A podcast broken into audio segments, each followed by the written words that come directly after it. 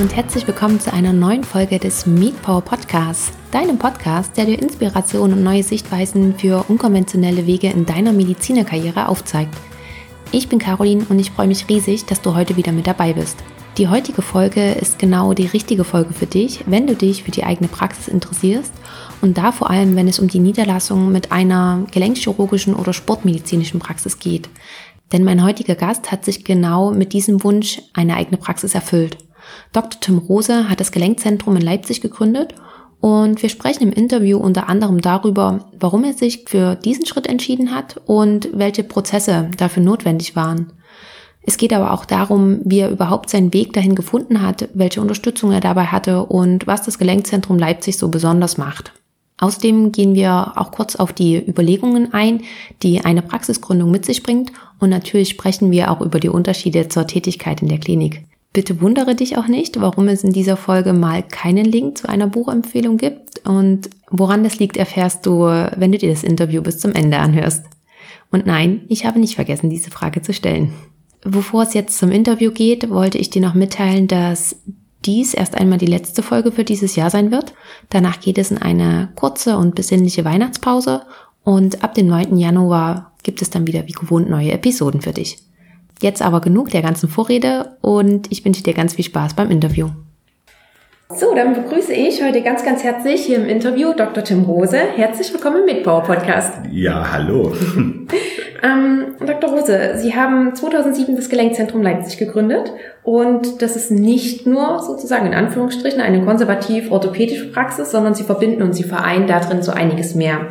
Können Sie uns zu Beginn einen kleinen Einblick geben, was denn das Gelenkzentrum Leipzig alles so ausmacht? Große Frage. Also Gelenkzentrum ist im Endeffekt ein Begriff, ein erweiterter Begriff für eine Institution, die sich halt mehr oder weniger um die Gelenke kümmert, äh, mit dem Fokus auf die operative Versorgung, aber auch um alles drumherum. Das heißt, äh, Diagnostik, ähm, die Therapie davor, vor dem operativen Eingriff oder stattdessen als, als Physiotherapie, äh, beziehungsweise dann auch die Nachbetreuung, ähm, was Reha und äh, auch Physiotherapie dort wieder angeht. Meine Idee war bei dem Gelenkzentrum das, dass wir organspezifisch uns aufgestellt haben. Das heißt, wir machen nicht alles im Gelenkzentrum. Also Rücken kommt zum Beispiel nicht vor oder auch nicht alle Gelenke, also Hand, Fuß. Ähm, aber konzentrieren uns insbesondere auf die großen Gelenke, da insbesondere auf die Schulter und das Kniegelenk.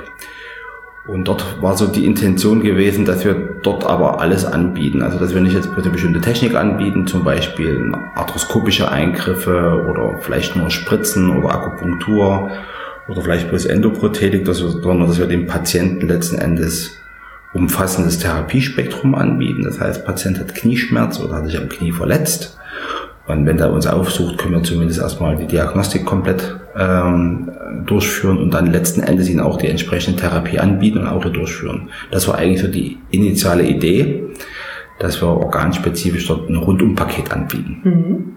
Ja, wenn Sie jetzt schon sagten, das war die initiale Idee, wo naja. stehen Sie dann mittlerweile?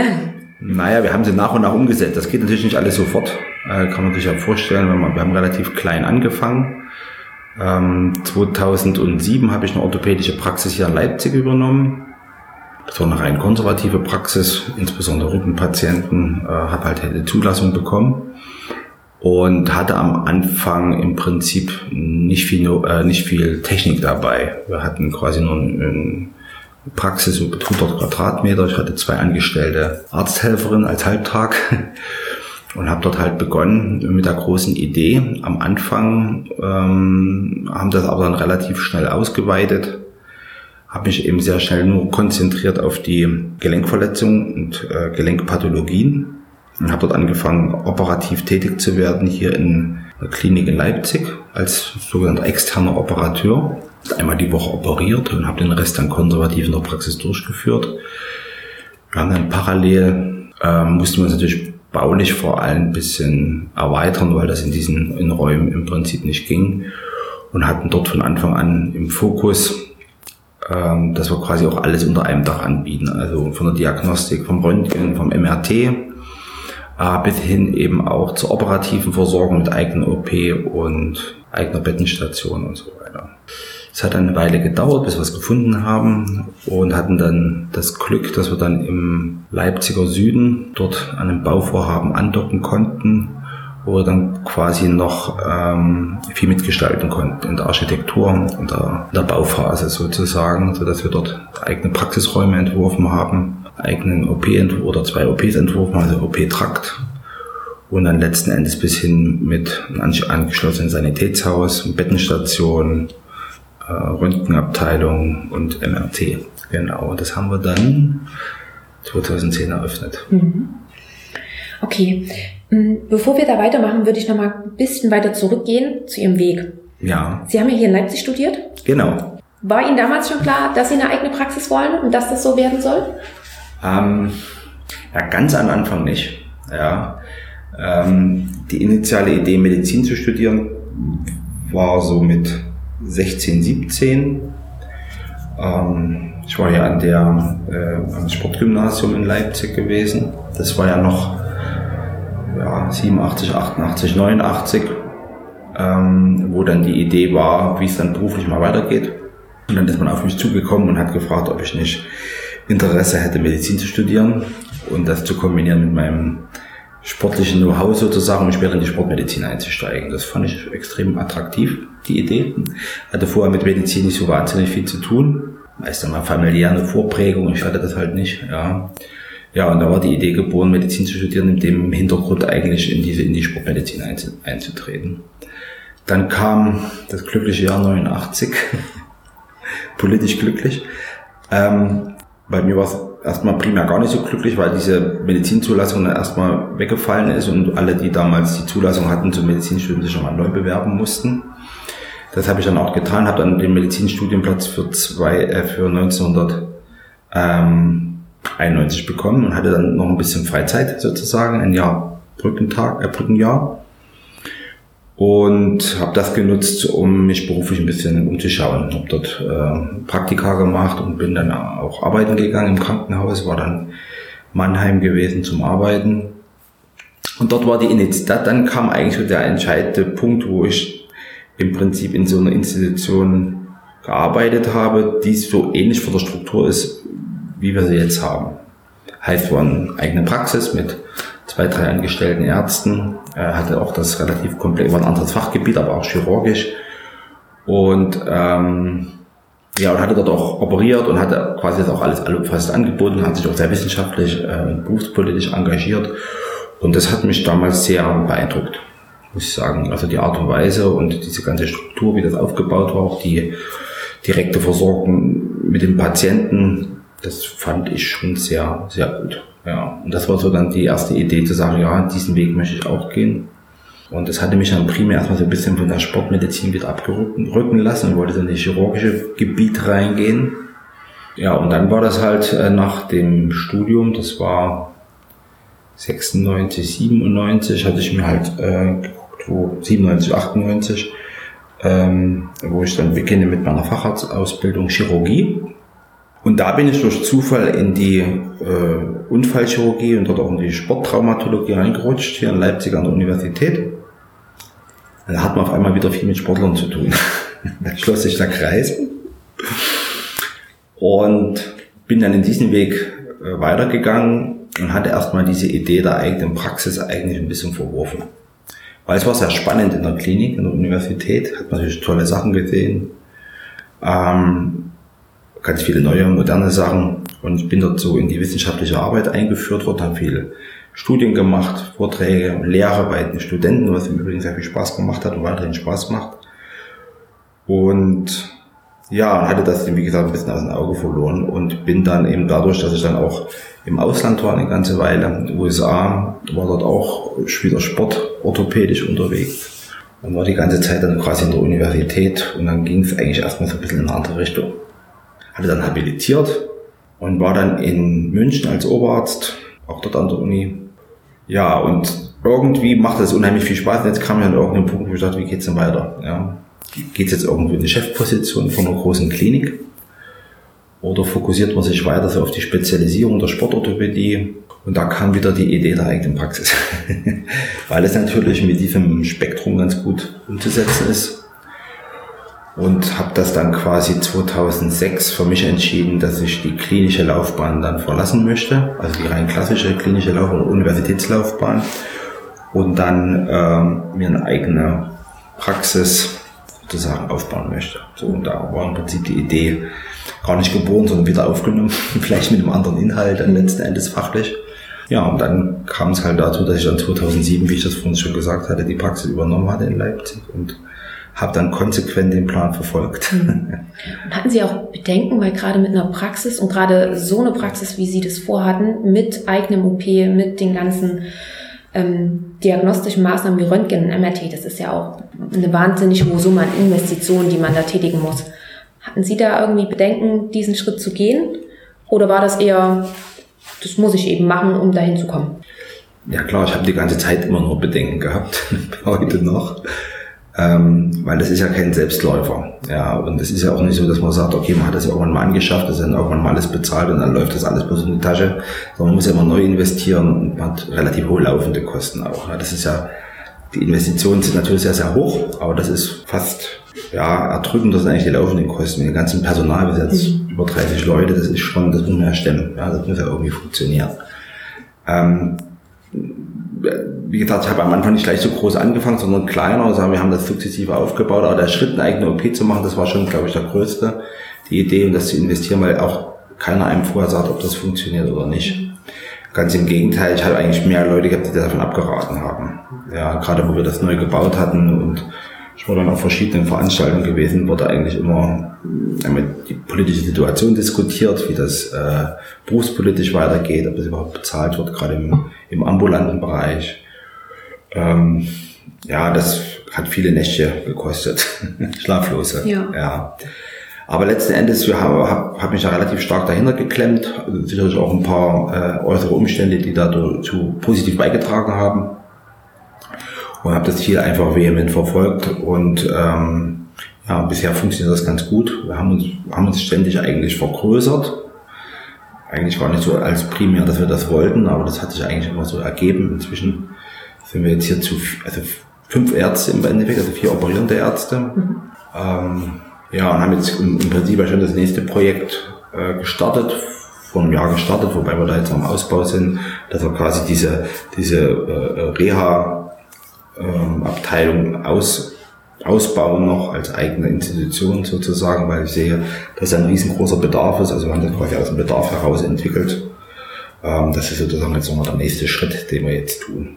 Und ich wollte mal ganz kurz zurückgehen. Gerade damals zu der Zeit, hatten Sie irgendwie einen Mentor oder noch Hilfestellungen, an denen Sie sich wenden konnten, um diesen Prozess der Praxisgründung irgendwie vielleicht noch mit jemand anderem zu besprechen?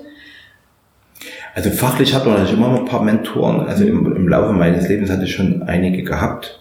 Nicht viele, aber gute, sehr gute. Ähm, also einmal in der Uni Leipzig, ähm, der mich quasi erst in die Sportorthopädie eingebracht hat. Dann auch später äh, in, in den USA und dann auch in München, zu denen ich jetzt allen auch noch guten Kontakt pflege. Die Praxisgründung selber, das war schwierig. Das war, also da gibt es eigentlich zwei Leute, mit denen ich da ganz eng zusammengearbeitet habe. Also der engste, mit dem ich alles besprochen habe, meine, ist oder ist meine Frau sozusagen, also auch Ärztin. Äh, das geht nur zu tragen, wenn das familiär jemand mitträgt sozusagen. Und ähm, da ist, glaube ich, der meiste Austausch erfolgt und auch die meiste Inspiration sozusagen. Ähm, das zweite ist ein sehr guter Freund, der mich da auch äh, auf der wirtschaftlichen Seite mit beraten hat. Das ist äh, quasi unser Steuerberater mit dazu. Ähm, das brauchen wir schon auf der Seite auch, weil das ist auch ein Fachgebiet, auf dem ich eigentlich nicht herkomme. Es interessiert einen zwar sehr, aber äh, die ganzen äh, wirtschaftlichen Überlegungen, die man hat, das ist halt schon nicht ganz, ganz ohne, mhm. ja, die man da quasi in, in, in Überlegungen ziehen muss. Ja. Es sind auch viele Sachen, die man dann sich erarbeitet. Man hat auch manchmal äh, Learning by Doing gemacht, ja, oder man hat es einfach mal probiert und guckt, ob es klappt. Ja. ja. Ähm, wie gesagt, meist hat es geklappt, äh, manchmal auch nicht, aber das ist dann halt Lehrgeld, was man zahlt. Mhm. Und hatten Sie auch nochmal überlegt, irgendwie betriebswirtschaftlich, da sich nochmal, ähm, weil viele machen ja auch noch ein MBA oder sowas ja. dran, hatten Sie da auch sowas überlegt oder war das auch eher dieses Learning by Doing?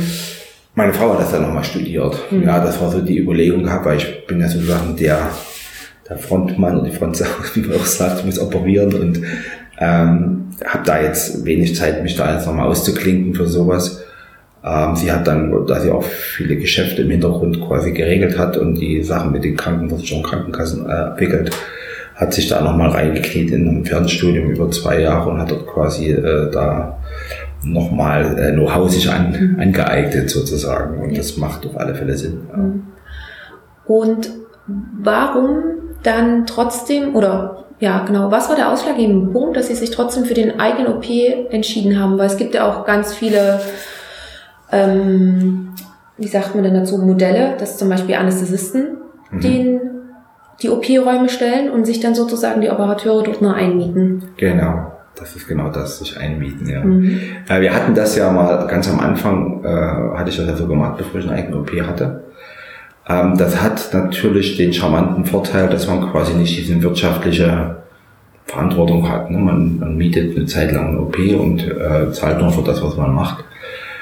Aber man ist natürlich extrem stark beschnitten. Ne? Zeitlich hat man Vorgaben, wo man hingehen kann, man ist nicht so flexibel, man kann, man kann sich das nicht so gestalten, wie man will. Man muss quasi eine Struktur übernehmen. Und es ist ja nicht so, dass wir jetzt in Leipzig 20 verschiedene OP-Zentren haben, wo man sich einmieten kann. Ja. Ähm, erstens müssen die bestimmte Qualitätsanforderungen haben, gerade für gelenkchirurgische Eingriffe. Dann müssen natürlich auch bestimmte Geräte, Instrumente vorhanden sein. Das Personal muss entsprechend gut geschult sein. Und das findet man eigentlich nicht so, wie man es jetzt irgendwie 100 Prozent haben will. Und wenn man überall 100 Prozent haben will, muss man selber machen. Geht nicht anders. Ja, und dann den, den Schritt muss man irgendwann mal überlegen und sagen, okay, ich will das mit aller Konsequenz. Ich will die beste Qualität. Dann sage ich, okay, ich baue mir den OP so, wie ich will, mit dem, mit dem Material rein, was ich möchte will das Personal dort haben, was ich möchte und so weiter und so fort. Und dann ist man natürlich auch flexibel. Äh, klar hat man dann den wirtschaftlichen Druck irgendwo oder diese Verantwortung. Ähm, aber letzten Endes, muss ich ganz ehrlich sagen, habe ich das keine Sekunde bereut bisher. Ja, das ist natürlich, wie gesagt, eine prinzipielle Entscheidung, wenn man das machen will. Natürlich ist klar, wenn ich jetzt das Operieren nur als kleinen Teil meiner Tätigkeit sehe, sage ich, gehe vielleicht halben Tag operieren in der Woche oder einen Tag, dann lohnt sich ein OP zu bauen nicht, der muss dann schon auch betrieben werden. Mhm. Das ist ja auch dann die Überlegung zu sagen, okay, wir haben jetzt natürlich auch mehrere Ärzte, aber angestellte Ärzte hier, die auch operieren, um einfach auch diese Auslastung zu schaffen des OPs, dass er sich auch rechnet. Weil jetzt für eine Person alleine für mich äh, das ein OP zu bauen, das ist glaube ich dann, äh, das ist äh, ja, das ist dann nicht wirtschaftlich. Mhm. Ja, also war Ihr Schwerpunkt von Anfang an auf das Operative ja. gelegt. Ja. Genau. Und genau. Die Vorteile überwogen dann den, sich woanders nochmal mit einzumieten. Richtig. Sie haben gesagt, Sie sind mittlerweile vier Ärzte, mhm. die operativ tätig sind. Wie ist denn das mit der Anästhesie? Die braucht man ja auch für die gelenkchirurgischen Eingriffe. Ja. Die habe ich jetzt nicht mit dazu gezählt zum Operieren. Sie sind natürlich immer mit dabei. Äh, das hat doch von Anfang an, hatte ich auch Glück gehabt, von Anfang an mit einer Gemeinschaftspraxis arbeiten wir zusammen. Ähm, wir sind auch, wir waren am Anfang zu zweit, sind inzwischen glaube ich auch vier oder fünf. Ähm, Ärzte, die quasi, die gehören nicht direkt zur Praxis dazu. Ähm, die operieren, ich glaube, in drei oder vier verschiedenen Stellen. Ne? Das ist genau das andere das Modell. Die haben jetzt kein, nicht direkt einen eigenen OP, sondern sind äh, assoziiert relativ fest mit drei oder vier OP-Zentren. Und das funktioniert sehr gut. Die sind jeden Tag mit hier, ähm, im Wechsel je nachdem. Und ähm, ja, das, äh, wie gesagt, wir uns sind im Wechsel drei Ärzte meistens da. Mhm. Und äh, nur so ganz grob, dass wir uns das vorstellen können, wie viele OP-Säle haben Sie jetzt hier? Wir haben zwei OP-Säle, mhm. also ein Haupt-OP, nein, ja, neben OP sage ich mal, den wir jetzt nicht voll, voll bestücken. Also im Endeffekt betreiben wir hauptsächlich den einen OP-Saal ähm, von Montag bis zum Donnerstag voll und den zweiten OP mehr oder weniger als Überhang-OP, wenn das mal von der Kapazität sich ausreichen sollte, mhm. fahren wir die parallel. Mhm. Beziehungsweise meine Wartung ist an einem anderen oder dergleichen, mhm. also dass wir keine Ausfälle haben. Ja, und was heißt vollfahren? Wie viele OPs ungefähr so am Tag bei Ihnen? Ja, wir fangen früh um acht an und operieren meistens so bis vier, halb fünf. Mhm. Das kommt noch an, wie groß die Operationen sind. Das ist natürlich, wenn ich eine Kniearthroskopie habe, was kleineres, das dauert eine halbe Stunde ist in einer Knieprothese oder mal in einer komplizierten Korrektur, die dauert auch über zwei Stunden. Mhm. Ja, und dann kommt es immer drauf an, wie der Mix ist, so viele, so meistens so fünf, sechs Operationen ja. am Tag. Und welches Spektrum decken Sie alles ab? Wir haben vorhin schon gesagt, spezialisiert auf Knie ja, und Schulter. genau. Also da machen wir, also Knie und Schulter machen wir eigentlich prinzipiell alles. Auch die Endoprothetik mit hier? Auch die Endoprothetik.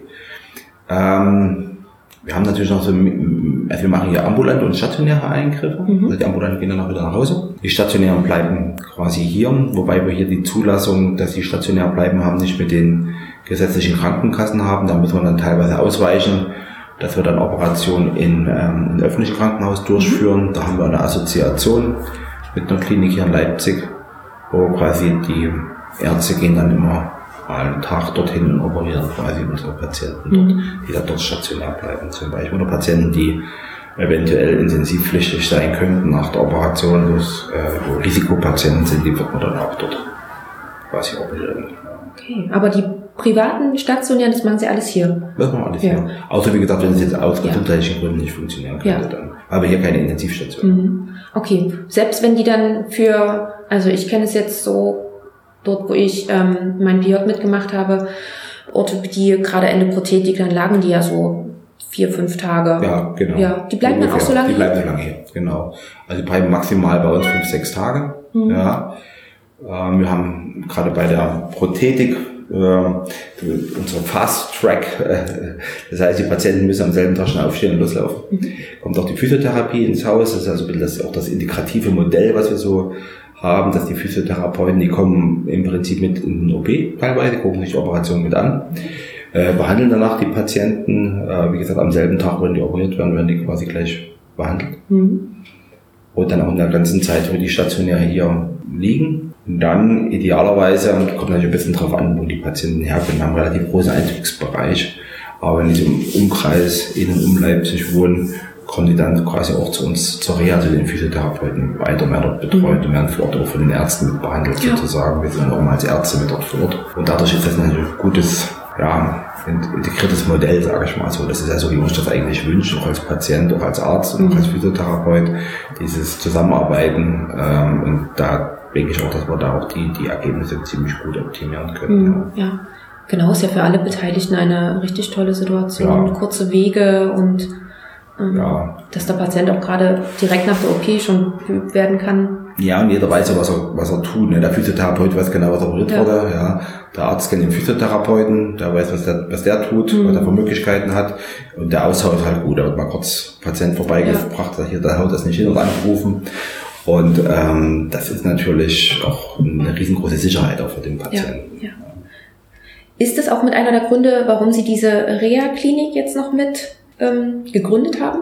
Ja, doch, ja, so der Grund. Also wir war schon länger das, die Idee, dass wir da eine Physiotherapie, der, also wir hatten ja schon mal eine Physiotherapie mit direkt angegliedert, die jetzt nicht direkt äh, äh in unserem Unternehmen mit war ähm, und haben jetzt im Prinzip weil viele Patienten gefragt haben ne, oder wo wollten, dass so der Bedarf war einfach da, dass bei uns das, das äh, mit angeboten wird. Und da hatten wir jetzt das einmalige Möglichkeit, dass wir jetzt halt ein Objekt erworben haben, vor zwei Jahren inzwischen schon, ähm, was ideal dafür geeignet ist. Ähm, und das sind jetzt gerade in der, in der Sanierung noch. Das mhm. heißt, wir haben das Unternehmen im letzten Jahr gegründet, äh, erstmal in so einer Interimslösung quasi ähm, wo quasi die Therapie durchgeführt wird und hoffen, dass wir dann nächstes Jahr der Sanierung fertig sind und dann quasi diese, das eröffnen können und dann umziehen können. Mhm. Genau. Okay, spannend. Mhm. Und das heißt, ähm, dort werden dann vor allem die Patienten nach operativen Eingriffen dort versorgt oder auch Patienten, die konservativ behandelt werden? Genau, also eigentlich beides. Ne? Also das primäre Idee war natürlich, das, äh, das Postoperative, die Reha zu machen. Äh, wir haben jetzt schon im Jahr gesehen, dass eigentlich, wir haben eigentlich mehr Patienten dort, die konservativ behandelt werden. War mir am Anfang gar nicht so bewusst, ähm, wie viele konservative Patienten wir quasi aus der Sprechstunde quasi auch äh, hatten. Die habe ich dann normalerweise in die Physiotherapie geschickt oder woanders hin. Und ähm, da gibt es ja auch ganz viele Möglichkeiten, die man hat. Und ähm, ja, es ist ja nicht jeder, der zu uns kommt mit Knieproblemen oder Schulterproblemen, ist ja was zum Operieren. Das weiß der Patient vorher nicht. Wir kriegen zwar viele äh, Zielzuweisungen, wo im Prinzip die Diagnostik schon erfolgt ist und dann wo gesagt wird, okay, wir brauchen eine Operation, ja. Aber wir haben genauso viele Patienten, die zu uns kommen, wo noch keine Diagnostik erfolgt ist. Wo wir dann erstmal eine Diagnostik machen und sagen, okay, dann ist was nicht ganz okay, aber das ist eher was Funktionelles oder irgendwas, was operativ nicht gut zu sanieren ist, dann gehen wir dann den konservativen Weg und bieten dann verschiedene Möglichkeiten an. Ja, und da haben wir dann von biologischen Ansätzen äh, bis hin, wie gesagt, zu äh, Physiotherapie, Reha, physikalische Therapie, Stoßwellentherapie, da gibt es eine ganze Menge, was wir an Tools haben. Und im Zuge dessen habe ich mich auch ein bisschen beschäftigt, was konservativ hat man von als Operateur, guckt man nur, was gibt's für eine OP-Techniken. Äh, war für mich auch spannend, das alles zu sehen, was eigentlich alles gibt. Mhm. Ja. Und äh, also war das auch für mich eigentlich eine guter Wissenszuwachs. Und wir haben jetzt auch Sportwissenschaftler mit eingestellt, ähm, weil wir dort viel, gerade im Reha-Bereich, gerade im Schulterbereich ist ähm, extrem wichtig, ähm, muskuläre Ansteuerung. Das sind so Sachen, so Themen, die, die immer genannt werden, aber nicht so richtig bearbeitet werden. Ja. Also von Physiotherapeuten auch nur meist nicht äh, äh, adäquat. Und das machen wir jetzt zum Beispiel mit den Sportwissenschaftlern zusammen und Sporttherapeuten, dass wir dann eigene Therapiekonzepte entwickeln. Dass wir jetzt ähm, haben dort ganz tolle Isokineten, wo wir erstmal Messungen machen können, wo wir gucken können, welche Kräfte sich entwickeln. Äh, gerade bei Sportlern. Ähm, dann haben wir arbeiten wir viel mit Oberflächen-EMG, also quasi die Muskulatur elektromyografisch ableiten, um zu gucken bei einer Aktivität, wenn er zum Beispiel beim Knie eine Beinpresse macht oder bei einem Wurf zum Beispiel. Ne? Man kann Patienten zum Beispiel einen Ball werfen lassen oder wir lassen den Liegestütze machen, egal was. Und haben dabei die Möglichkeit, verschiedene Muskelgruppen EMG abzuleiten und dann zu gucken, okay, wie steuert er überhaupt die Muskulatur an. Ja. Und daran kann man natürlich ganz gut äh, eine Diagnostik machen, eine funktionelle Diagnostik und kann das wieder umsetzen in die Therapie als Biofeedback-Training zum Beispiel oder dem Patienten sogar zeigt, sagt, guck mal, die EMG-Kurve, die kommt gar nicht hoch bei dir, steuert die mal ordentlich an. Und das sind so, so Biofeedback-Mechanismen, die wir eben in der Therapie anwenden. Und das ist, äh, ja, das ist extrem spannend, finde ich. Mhm. Also es geht über das Operative natürlich viel, viel hier hinaus, ja. Ähm, klar, wenn ich Operationen was versaue, kriegt man das damit auch nicht hin. Aber äh, man kann damit die Rehabilitationsphase extrem verkürzen und auch deutlich verbessern, gerade für Sport. Also die meisten ist ja nicht alles Leistungssportler, aber es gibt ja Freizeitsportler, ja, die sagen, ich möchte irgendwann wieder loslegen und das geht irgendwie nicht. Und ich gucke dann als Operateur hin und sage, ja, aber ist alles fest, ist alles gut. alles sind so funktionelle Sachen, die man damit gut diagnostizieren kann und eben auch gut diagnostizieren. Hm, ziemlich cool, vor allem, weil das ja dann wirklich ähm, von Anfang bis Ende alles So ist es, genau, das war ja so das ja. Die, der Grundgedanke, genau. Und ist diese Reha, ist es eine Reha-Klinik? Ist das richtig? Oder das ist keine direkte Reha-Klinik, weil es ist keine Klinik in dem Sinne. Ja. Ähm, ich würde es auch gerade so als Reha bezeichnen, weil es ist ein bisschen mehr. Das ist eigentlich, eigentlich ist eine wir haben noch keinen richtigen Begriff. Es nennt sich Medical Resort, ganz okay. einfach als Überbegriff. Aber wir machen äh, dort die Funktionstherapie letzten Endes. Mhm. Ja, hier machen wir die operative Therapie, dort machen wir Funktionstherapie. Das ist auch mehr als eine Physiotherapie, weil auch ein Arzt immer mit vor Ort ist. Ja. Ähm, gibt da jetzt diese, diese tollen Begriffe wie Return to Activity und Back to Sport. Ja. Ähm, man muss natürlich auch sehen, dass ja diese, diese Facetten sind ja ganz unterschiedlich. Ja. Es gibt ja jeder Patient hat ein anderes Ziel, ja. Der eine Patient will einfach bloß schmerzfrei sein und dann nachts mal ruhig schlafen können, ja, ohne Schmerzen. Der andere will vielleicht wieder ein Punktspiel machen, ja. Also diese Anforderungen sind ganz unterschiedlich von den Patienten und so müssen wir uns natürlich auch individuell auf die einstellen. Ja. Ich kann nicht der äh, Dame, die jetzt bloß mal einkaufen gehen will und die Treppen steigen will, schmerzfrei dasselbe Programm anbieten, während er da wieder in einen Verein gehen will und Fußball spielen geht. Ja, das kann durchaus sein, dass sie ein gleiches Alter auch haben, ja, aber das haben ganz andere Ziele, ganz andere Vorstellungen äh, und dem muss man natürlich irgendwo Rechnung tragen, auch in der Therapie, ja, dass man das auch ein bisschen aufnimmt. Mhm. Und da werden die Therapieprogramme ganz anders angesetzt und jeder hat eine andere Voraussetzung. Ja. ja. Wenn jemand ein Kreuzband reißt, so ein Hobbysportler, der sagt, okay, er geht mal Skifahren, reißt sich ein Kreuzband, den muss ich anders therapieren oder kann ich anders therapieren ähm, als jetzt ein, ein Hochleistungssportler. Ein Hochleistungssportler kann ich ganz anders ansetzen, den kann ich ganz andere Übungen machen lassen, weil er das viel besser koordinieren kann. Ja. Mhm. Und ähm, ja, das ist halt ganz anderer Ansatz und das ist halt schwierig, das in, im normalen Alltag quasi umzusetzen, wenn sie jetzt keine eigenen äh, Physiotherapie haben oder keine eigene Reha. Deswegen will ich jetzt gar nicht so Reha-Klinik sagen. Das klingt dann immer so wie Reha-Klinik. Ja, dann sagen wir Medical Resort dazu. Ähm, können auch andere Ärzte dann dahin überweisen? Oder ist es jetzt sozusagen erstmal nur dem Gelenkzentrum vorbehalten, weil da die Kooperation besteht? Naja, die, die initiale Idee ist schon, dass es vom Gelenkzentrum quasi so, weil es halt so eine äh, komplexe Therapie ist, weil im Endeffekt ist es ja so, dass wir die Therapie dort vorgeben. Das heißt, die Ärzte geben mir die Therapie vor. Mhm. Also prinzipiell ist ja so, dass die, die Patienten, die dort therapiert werden, auch nur Patienten von uns sind. Weil, wie gesagt, durch die Qualitätssicherung wir immer die Patienten erstmal sehen wollen und dort quasi die Therapie vorgeben wollen. Äh, nichtsdestotrotz haben wir durchaus auch mal Patienten, die zu uns kommen, die jetzt nicht zwingend bei uns in Behandlung sind, die jetzt vielleicht mit einem Rezept kommen in der Physiotherapie, äh, die werden dort auch mit behandelt. Das mhm. ist richtig. Aber dieses, diese Komplexität, die wir dort anbieten, das können wir eigentlich nur machen, wenn es Patienten ja. von uns sind. Ähm, rein normal, sagen wir klassische Physiotherapie, was ich mal, das, das geht alles dort zu mhm. machen. Ja, ja. Das wäre dann auch meine nächste Frage gewesen, ob das nur für Privatpatienten ist oder auch für gesetzlich Versicherte. Wir haben dort keine Zulassung für die gesetzlichen. Das ist leider in Deutschland nicht machbar, dass ich als Arzt parallel eine Physiotherapie oder Reha äh, habe. Mhm. Äh, hat berufsrechtliche Gründe. Okay. Ähm, deswegen ist es dort auch keine Physiotherapie, sondern ist letztendlich eine konservative Arztpraxis. Und so wird sie auch betrieben. Ja, ähm, das hat verschiedene Gründe, berufspolitisch, dass ich mir nicht selber Patienten irgendwie zuweise. Also ich kann jetzt keine, ich kann jetzt keine Physiotherapieverordnung ausstellen, die zu mir in meine eigene Einrichtung schicken. Ja, das, äh, das macht auch Sinn, dass das nicht geht, weil das halt leider auch missbraucht wurde. Ähm, insofern arbeiten wir auch weiterhin sehr eng mit anderen Physiotherapien zusammen, was auch sehr gut funktioniert. Ja. Und das Zweite ist halt, dass durch diese Komplexität, was wir anbieten, ist es natürlich auch so, dass da bestimmte Leistungen, die wir anbieten, jetzt auch nicht im gesetzlichen Rahmen quasi abgebildet mhm. ist. Ja, wir bieten natürlich allen an, also kann jeder für sich entscheiden, ob er dort mit eintreten will, aber dann ist halt die Erstattung durch die Krankenkassen äh, meistens nicht gegeben. Ja, ja, ja, okay. Und eine Frage, die kam mir auch vorhin so ein bisschen auf, gerade als Sie geschrieben haben, ja, wir bauen das da jetzt gerade um zu dieser, zu dem Medical Resort. Ja. Ähm, wenn man eine Praxis mit einem OP hat oder ausbauen möchte, dann weiß man ja, okay, ein OP gehört ungefähr das und das rein. Mhm. Aber eine Reha-Einrichtung auszubauen, davon hat man ja selbst als Arzt, würde ich sagen, nicht ganz so viel. Ähm, ich mag es nicht Ahnung sagen, aber vielleicht ist es Ja, doch, ja. Also erstens ist es ja so, ähm, dass wir da schon ein bisschen Ahnung haben. Also insofern, Punkt eins ist, äh, meine Frau hat auch längere Zeit in der Reha-Klinik gearbeitet selber. Ähm, ich war auch in einer ambulanten Reha mal tätig gewesen zwischendurch da wir auch die relativ enge Kooperation auch immer schon gepflegt haben zwischen Reha oder Physiotherapie. Also man hat schon eine Ahnung, was jetzt stattfindet. Ja. Punkt eins, ja. So, das zweite ist, äh, meine Frau macht auch einen Facharzt für, für physikalische rehabilitative Medizin. Also insofern ist da die Richtung schon mal gut vorgegeben. Ist auch alles Sportmedizin, also da gibt's Grundlage auf alle Fälle.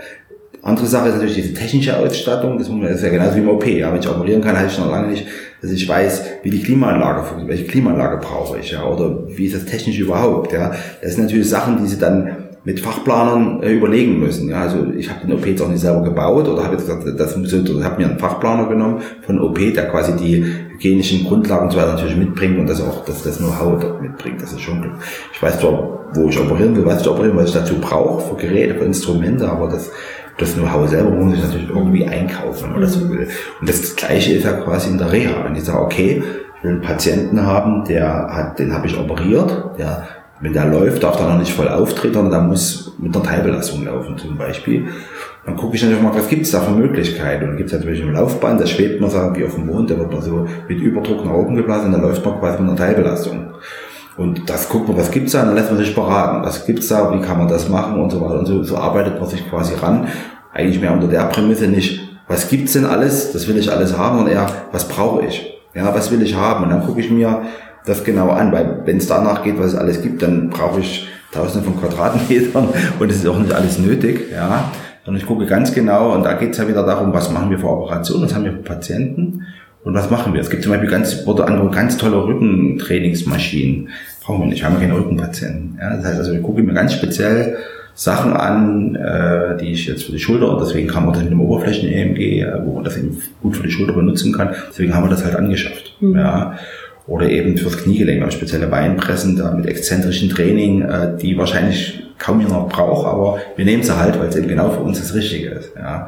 Oder dieses Laufband, ja. Also das sind so viele verschiedene Sachen, wo man sagt, okay, ich habe eine ganz genaue Idee, was ich machen will, wie die Nachbehandlung von meinen Patienten aussieht und welches Tool gibt's denn dafür. Und das gibt's das, schaffen wir uns das an, schaffen wir das nicht an, was gibt für Alternativen. Mhm. So ist eigentlich mal die Herangehensweise gewesen. Aber das klingt auch nach einem riesigen Aufwand. Ja, nee. Ja, also sag mal, das ist ja so, das ist ja, das ist wie so ein weißes Blatt Papier, was manchmal als Maler, müssen erstmal überlegen, haben wir erstmal nichts, dann müssen wir überlegen, was sie da reinpacken, ja. Und man muss sich erstmal damit beschäftigen, es wird immer mehr und dann schrumpft auch immer mehr zusammen, ja. Ich hatte ein ganz großes Portfolio, was ich an Geräten haben wollte. Oder dachte, die sind gut, passen alle, ja. Und dann muss man halt überlegen, pro, contra. Ja, und dann wird das immer weniger und dann muss man sich auf irgendwas konzentrieren.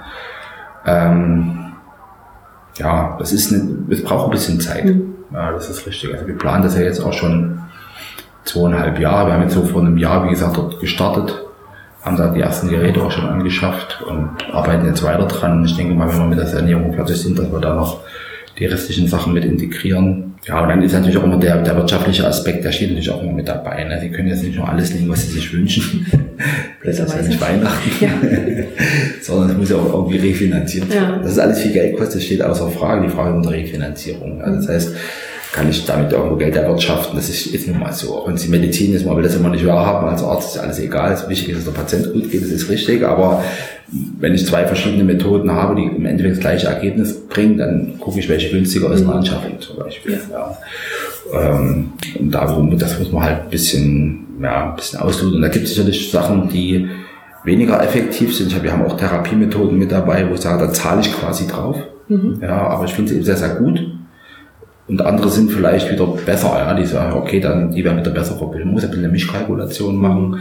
Man kann da nicht immer nur hergehen und sagen, okay, ich hole das Gerät nicht, weil ich da keinen Cent kriege, zum Beispiel, ja.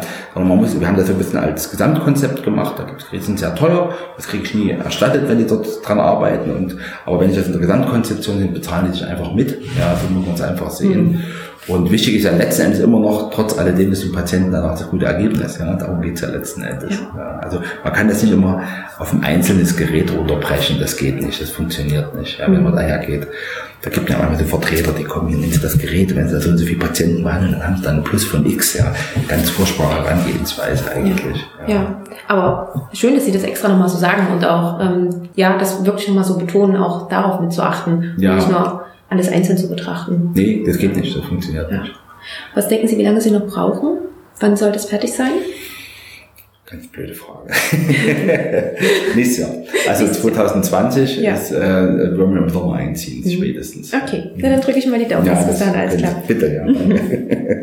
Und ähm, Oftmals ist es ja auch so dargestellt, dass man, wenn man dann eine Praxis hat, man hat Zeit, ähm, man ist raus aus der Klinik, man hat nicht mehr diese 24-Stunden-Dienste, man hat die mhm. Wochenenden frei, man geht von 8 bis 16 Uhr in seine Praxis mhm. und dann hat man Freizeit. Wie ist das bei Ihnen so? Ja, so klingt gut. Ne? ja, ist natürlich anders. Ne? Also sagen wir mal so, wir haben, man hat nicht diese, diese Präsenzpflicht, ne? wie man es halt in der Klinik hat, ne? wo man reingeht, man ist den ganzen Tag dort und muss tun und so weiter. Ähm, man ist sicherlich nicht so lange vor Ort in der Praxis, man hat nicht so, so ja, von bis. Man hat, ich denke, eine höhere Arbeitsdichte in der Praxis, wo man in einer kürzeren Zeit mehr machen muss. Man muss sich um Sachen kümmern, die, die man in der Klinik sich nicht kümmern muss. ähm, und das macht man eben oftmals außerhalb der normalen Praxiszeit, deshalb was halt niemand sieht. Das heißt, wenn ich dann vielleicht 16 Uhr gehe oder 17 Uhr, jetzt, äh, meistens ist es ja unterschiedlich von, gibt Tage, da bin ich bis um 9 in der Praxis, es gibt aber auch Tage, gehe ich mal mittags, ja. Das heißt aber nicht, dass ich mittags mich hinlege oder wie viele dann denken am Golfplatz, sondern das ist dann letzten Endes so, dass man dann genau die Sachen macht, die eben ringsrum zu machen sind. Ja, das heißt, da muss man sich mit Firmen treffen, da muss man quasi äh, Abrechnungssachen machen, man muss organisatorische Sachen machen, man muss Personalentscheidungen treffen, ähm, also alles solche, solche Kalkulationen, das ist ja nicht, macht ja keiner Verein, sondern man muss das alles selber machen. Mhm. Ja. Und äh, natürlich ist im Laufe der Zeit, dass man da einiges Sachen delegieren kann an, an das Personal, aber ähm, die entscheidenden Sachen müssen sie immer selber machen. Mhm. So und sitze oft auch am Wochenende da, ne, machen dann halt äh, die ganzen finanziellen Sachen, machen die äh, Planungssachen und so weiter, wie es geht weiter. Mhm. Ja trifft sich dann mit Architekten, wenn man was baut, mit Architekten, geht auf den Bau und das ist so viel Zeit, das sieht ja niemand. Ja, das ist, mhm. äh, insofern kann man da jetzt relativ schlecht sagen, ja gut, das ist halt relativ entspannt und man arbeitet am Wochenende nicht. Das ist natürlich, man arbeitet eigentlich fast jedes Wochenende irgendwie. Das heißt, so ja. vielleicht hochgerechnet, wie viele Stunden pro Woche? Ah, das ist ganz schwierig. Das habe ich auch schon mal versucht zu rechnen. Mhm. Das ist, äh, weil das, das, das Problem ist halt, dass ja viele Sachen nicht als Arbeit erkennen. Ja, also dass, wenn ich jetzt da sitze und ähm, unterhalte ich vielleicht mit einer Frau oder jemand anders, äh, unterhalten uns über, über, über, was wir machen und über Pläne und so weiter, ist es ja eigentlich Arbeit. Ich empfinde es ja nicht als solche. Mhm. Ja, ähm, oder wenn ich zu Hause sitze und sitze zwei, drei Stunden da, mache Kalkulationen am, am, am am Rechner oder so, dann trinke ich nebenbei meinen Kaffee, dann ist vielleicht noch irgendwas mit der Family. Das kann ich ja nicht als, das, das, das, das, das zähle ich ja nicht wirklich als Arbeit. Dabei ist natürlich Quatsch. Ist natürlich Arbeit, ja. Und insofern habe ich das noch nie gemessen. Ich will es vielleicht auch vielleicht dann, so. aber dann erschrickt. Ähm, aber so die, die, die, die Arbeit vor Ort der Praxis, das sind vielleicht dann 40 Stunden ganz normal, wie man das so vielleicht kennt. Mhm. Aber da kommen sicherlich noch einige Stunden dazu. Und wie ist die Verteilung ungefähr von dem, was Sie wirklich noch in der Praxis am Patienten oder im OP machen und dem ganzen organisatorischen drumherum? Ja, ich mache schon noch einiges, also vieles am Patienten. Mhm. Ja, also, also dass wenn ich in der Praxis bin, ist es eigentlich auch, äh, also wenn ich mal bespreche auch mit den Kollegen, wir besprechen auch viele Sachen untereinander mit den Kollegen, aber es geht ja dann letztendlich fast immer um den Patienten. Und ähm, das ist schon noch relativ viel. Also ich würde sagen, von den 40 Stunden bin ich mit 30 Stunden am Patienten. Ja. ja. Und ähm, wobei wir da auch gesagt haben, wir nehmen, nehmen wir auch echt extrem viel Zeit. Ja, das ist jetzt, also wir haben jetzt, das haben wir Gott sei Dank, die, den Luxus, dass wir ähm, mit dem Patienten relativ viel Zeit verbringen können. Also über eine Diagnostik und Aufklärung und Betreuung insgesamt. Also wir haben jetzt relativ geringen Durchsatz an Patienten. Das denkt man vielleicht erstmal nicht, wenn wenn man überlegt, normale orthopädische Praxis, die jetzt so konservativ tätig ist, die haben vielleicht, äh, es geht immer so nach Scheinen, die haben Patienten, äh, die haben, glaube ich, 1500 Scheine pro Quartal. Ich glaube, wir kommen mit zu dritt oder inzwischen, ja, war lange Zeit zu dritt als drei Ärzte, sind wir nicht mehr auf 1000 Scheine gekommen. Ja. Also, das ist schon wenig, ja. Aber wie gesagt, dadurch haben wir natürlich mehr Zeit pro mhm. Patient. Und ähm, ich denke, das macht uns auch so ein bisschen aus. Ich schätze die Patienten auch sehr, dass wir uns für die doch wahrscheinlich überdurchschnittlich viel Zeit durch den Luxus heutzutage. Ja. Sehr schön, genau. Heutzutage ist ja wirklich eher so, dass man das ganz oft so sieht, dass die Patienten schnell, ja. schnell abgefertigt. Hat natürlich was mit unserer Struktur zu tun, weil wir halt viel operativ ja. arbeiten. Das gehört da irgendwie dazu, dass man auch mehr Zeit damit. Eine konservative Praxis kann nicht so viel Zeit pro Patienten nehmen, mhm. das funktioniert nicht. Ja. ja. Ähm, wenn jetzt hier jemand zuhört, der vielleicht noch studiert oder noch oder schon in der Facharztweiterbildung ist, wäre es denn möglich, Formulaturen hier zu machen oder auch ähm, mal zu hospitieren? Also wir haben, wir sind, wir haben relativ häufig Hospitanten da. Mhm. Das fängt beim Schüler an, in der Tat. Ja, die haben, da gibt es Schülerpraktika mit 16. Da kommen manchmal welche, die kommen dann mal ein, zwei Wochen und schnuppern. Äh, wir haben relativ viele Studenten, machen auch einiges an Studentenweiterbildung, gerade in der Gesellschaft für Arthroskopie und Gelenkchirurgie in der AGA, wo ich tätig bin. Mhm. Ähm, ja, bin ja auch in einem Komitee, in das Education Komitee, so nennt sich das, und machen da regelmäßig Studentenveranstaltungen und kommen auch Studenten hierher zur Formulatur. Auch PJ ist, ist denkbar hier zu machen. Oder habe dann auch nochmal äh, Hospitanten, Assistenzärzte, auch teilweise Fachärzte, die dann kommen, die für spezielle Sachen sich was überlegen oder die einfach sich immer mal Ideen holen wollen und so weiter. Also da haben wir eigentlich doch recht, recht regen hm. Verkehr hier, dass da jemand sich mal reinschnuppert. Okay, das heißt, ich könnte dann auch einmal den Kontakt mit verlinken, sodass, wenn jemand Gerne, Interesse ja, hat, jederzeit. sich auch einmal hier melden kann. Und dann wollte ich noch fragen, ob Sie noch weitere Pläne jetzt vorhaben. das ist noch eine Idee nach dem Medical Resort? Naja, Nee, erstmal noch nicht. Also jetzt, was das angeht, sicher äh, gibt es viele Ideen, die ich äh, noch im Kopf habe. Mhm. Äh, aber momentan sind die noch relativ, äh, ja, man muss ja mal irgendwann überlegen, wo will man denn jetzt noch hin oder was, äh, weil es ist jetzt nicht immer das Ziel, also größer noch mehr zu machen. Ne? Ich will jetzt auch gar nicht so die Menge ausweiten. Also wir sind mal relativ konstant geblieben. Wir wollen eigentlich mehr für die Behandlungskette erweitern. So, das haben wir jetzt gemacht in Medical. So viel mehr geht jetzt fast gar nicht. Jetzt will ich noch einen Sportclub hinten dran kriegen oder einen Verein. Weil meine Meinung ist, wenn das größer wird, äh, verändert sich auch die Qualität irgendwie. Ob das nun immer gut ist, ist halt immer die Frage. Ich sehe es ja bei vielen anderen Institutionen, die klein anfangen, werden immer größer. Und äh, je größer das wird, desto weniger persönlich wird und das so, also ich finde ja immer noch, dass dieser Arzt-Patienten-Kontakt muss auch persönlicher sein. Und es ist, je größer die Institution ist, umso schwieriger wird das Ganze. Und da, das, davon wollten wir uns eigentlich abheben. Das ist ja gar nicht unsere, unsere Intention, dass wir das so machen wollen und Deswegen wird es wahrscheinlich nicht so werden, dass wir deutlich größer werden, so in der, in der, in der, in der Quantität. Wir wollen halt dann müssen der Qualität noch steigern. Wie gesagt, das schaffen wir jetzt erstmal mit unserem Medical Resort, das lassen wir das umziehen dieses Jahr. Ja, ja. Und das in, in den Start bringen, das dauert dann auch noch mal eine Weile, bis wir dort quasi äh, Fuß fassen. Ähm, und dann werden wir sehen, was da noch weiter äh, machbar ist oder möglich ist. Das werden wir dann mal sehen. Okay, dann dürfen wir weiter gespannt sein. Ja. Ähm, bevor ich meine drei Abschlussfragen jetzt stellen möchte, wollte ich Sie noch fragen, ob Sie noch irgendwie was haben, ähm, was Sie gerne noch erwähnen möchten, über das wir noch heute nicht gesprochen haben, was Ihnen vielleicht wichtig ist. Ja, so prinzipiell, das, ja, das klingt ja immer so auf den Zeigefinger, passt darauf auf. Ähm, nee, ich glaube, man muss einfach, äh, wenn man, man muss irgendwo ein Ziel haben, glaube ich, wo man mal hin will.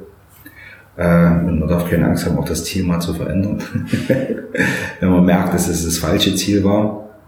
Ähm, ja, man muss halt so ein bisschen doch auch auf mehr auf sein Gespür hören, einfach machen. Ja, ich denke, wenn man jetzt tausendmal Leute fragt, wie es richtig ist, kriegen sie tausend verschiedene Antworten und dann, das, das wird schwierig. Also ich habe das einfach, viele Sachen einfach durchgezogen, auch wieder guten Wissens anderer, ja. Und sicherlich liegt man manchmal falsch, das muss man auch aushalten können, dass man Fehler macht. Aber aus den Fehlern lernt man am meisten, das weiß man ja. Also insofern ja, gibt es ja keine, ich habe ja vielleicht auch viel Glück gehabt, dass es gut geklappt hat. Ja, es hätte auch andersrum gehen können. Also will das jetzt gar nicht für mich in Anspruch nehmen, dass ich da äh, ein Patentrezept habe, wie es funktioniert. Ja. Aber ähm, ich sehe es ja auch bei anderen, die einen ähnlichen Weg gewählt haben. Ich denke, die, wenn man einen guten Job macht und macht den ehrlich und hat eine Idee, dann klappt das eigentlich immer fast immer. Super, danke. Dann habe ich jetzt noch drei Abschlussfragen, die ich jedem meiner Gäste stelle. Ja. Und ich natürlich auch gerne Ihnen stellen würde. Sie können gerne entweder ein bisschen umfangreicher ja. oder auch gerne kurz und knapp antworten. Die erste Frage ist, haben Sie eine Buchempfehlung für uns? Eine Buchempfehlung? Mhm. Ich bin völlig unvorbereitet auf die Frage. Deswegen stelle ich sie so gerne. Ja, das dachte ich mir, ja. Das ist ähm, können Sie ein Fachbuch nennen. ja, das geht auch. Mach ich. Ja, das wäre langweilig, ja. Ähm, vielen würde ich auch heute mal Duden empfehlen, wenn ich einige SMS bekomme. Das wäre vielleicht eine, eine gute, gute Empfehlung. Ansonsten bin ich so mit den Büchern eher in der Kriminal- ähm, Roman unterwegs. Ob die jetzt äh, immer empfehlenswert sind, ist eine ganz andere Frage. Äh, da komme ich wahrscheinlich ehrlich gesagt zu wenig zum Lesen, als dass ich jetzt eine tiefgreifende Empfehlung geben kann. Okay, dann ja. nehmen wir den Duden, das ist ja. auch in Ordnung. ähm, die zweite Frage ist, wo sehen Sie uns Ärzte oder den Arztberuf in 10 bis 15 Jahren? Ich hoffe noch genau dort, wo er jetzt ist. Ähm, wird immer viel diskutiert und ähm, viel Panik gemacht. Ich denke, es ist äh, gerade in Deutschland immer noch eine sehr gute Medizin, die durchgeführt wird. Ich glaube, die Problematik, die auf uns zukommt, ist ein bisschen von der, von der Kliniklandschaft äh, durch diese großen privaten Träger. Ich glaube, das wird perspektivisch schwierig werden bei dem Finanzierungssystem, wie es jetzt momentan auf dem Markt ist. Ähm, da hoffe ich, dass es da mal eine Änderung oder Lösungen gibt. Ansonsten hoffe ich auch, dass es im ambulanten Bereich, da geht halt die Tendenz hin, dass dann immer größere Konsortien quasi die äh, Praxen aufkaufen.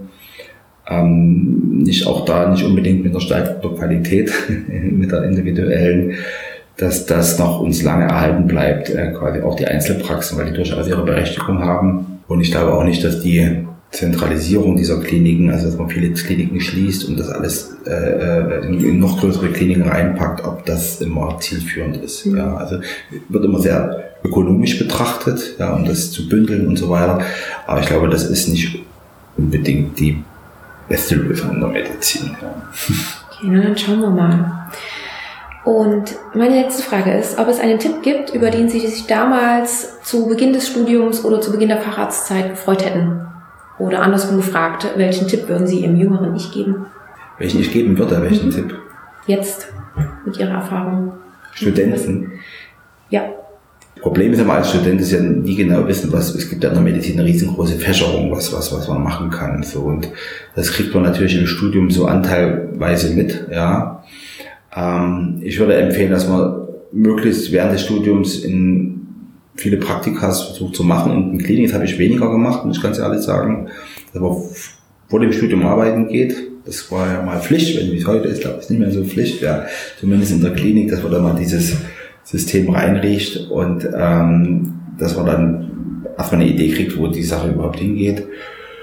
Meine Empfehlung, aber das ist meine ganz eigene Empfehlung, ist, dass man mal anfängt in der Facharzt, dass man in einer größeren Klinik anfängt, dass man sagen, erstmal sich breit aufstellt und dann ähm, sich einen Eindruck holt, was alles geht. Ansonsten ist es sehr, sehr, sehr individuell, wo die, wo die Reise dann immer hingeht. Also das muss jeder für sich selber irgendwo entscheiden, rauszukriegen, was es alles gibt. Mhm. Einfach Augen offen halten und ähm, ja, und vielleicht einfach auch mal mutig sein, wenn man einen Weg beschritten hat. Das hatte ich ja vorhin schon mal gesagt. Und man merkt, das ist irgendwie, man ist damit unglücklich, dass man einfach da sagt, okay, auch mal neu justiert, neues Ziel suchen. Ja, das ist, glaube ich, gibt da nicht Schlimmeres, als wenn man dann viele, viele Jahre dieses Ziel verfolgt und dann irgendwann merkt, dass es äh, der falsche Weg ist. Dann wird es immer schwieriger mit dem Abbiegen. Ja, ja. Super, vielen lieben Dank. Und auch ganz, ganz herzlichen Dank dafür, dass Sie sich die Zeit genommen haben. Gerne. ich danke vielmals. Ja. Hat mir sehr viel Freude gemacht. Das war das Gespräch mit Dr. Tim Rose und ich hoffe sehr, dass es dir gefallen hat und du vor allem für dich auch einiges mit rausnehmen konntest. Eine kleine, naja, Erleuchtung beziehungsweise ein kleinen Augenöffner für mich war, dass es teilweise gar nicht so wichtig ist, schon am Anfang das Ende im Kopf zu haben. Oftmals reicht es schon aus, wenn man weiß, wohin die Reise gehen soll, aber wie genau diese Reise aussieht, das entscheidet man ganz oft im Prozess des, des Gehens oder des Reisens. Denn oftmals zeigt sich erst dadurch, dass man sich auf etwas einlässt und sieht, wo der Bedarf oder wo ein Problem ist, wie man dieses lösen und umsetzen kann. Vielleicht hattest du aber eine ganz, ganz andere Erkenntnis aus unserem Interview als ich und vielleicht hat dir das Interview auch bei einem Prozess der Entscheidungsfindung geholfen. Egal was es ist, lass es mich sehr, sehr gerne wissen. Entweder kommentierst du unter dem dazugehörigen Post bei Instagram oder Facebook, aber du kannst mir auch sehr gerne eine E-Mail schreiben unter sayhello at meetpower-podcast.com. Falls du noch mehr vom Gelenkzentrum wissen möchtest, beziehungsweise du dir eine Formulatur, eine Hospitation oder auch irgendwas anderes vorstellen kannst, so findest du den Link dazu in den Show Notes. Und falls du noch mehr an der Orthopädie interessiert bist, habe ich dir auch einmal den Link zur AGA mit in die Show Notes gepackt. Und bevor ich mich jetzt verabschiede, möchte ich das noch nutzen, um mich bei dir zu bedanken. Ganz, ganz lieben Dank dafür, dass du diesen Podcast hörst. Ganz lieben Dank dafür, dass du ihn abonnierst, ihn teilst, ihn likest, ihn weiterempfehlst und was man nicht nach alles machen kann. Ich freue mich so sehr, dass dir der Podcast gefällt und dass das Feedback, das ich dazu bekomme, so unglaublich toll und dankbar ist. Es freut mich einfach, wenn ich dir damit einen kleinen Ausweg und vor allem viele andere und hoffentlich auch neue Wege in der Medizin aufzeigen kann. Wenn du mir etwas zurückgeben möchtest, dann würde ich mich freuen, wenn du den Podcast bei iTunes bewertest und falls du es noch nicht getan hast, dann abonniere ihn auch. So gehst du außerdem auf Nummer sicher und verpasst keine weitere neue Folge mehr von mir.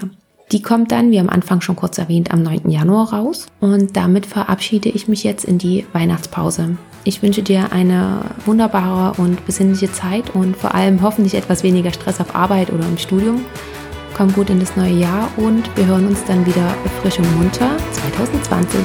Lass es dir bis dahin gut gehen. Ciao!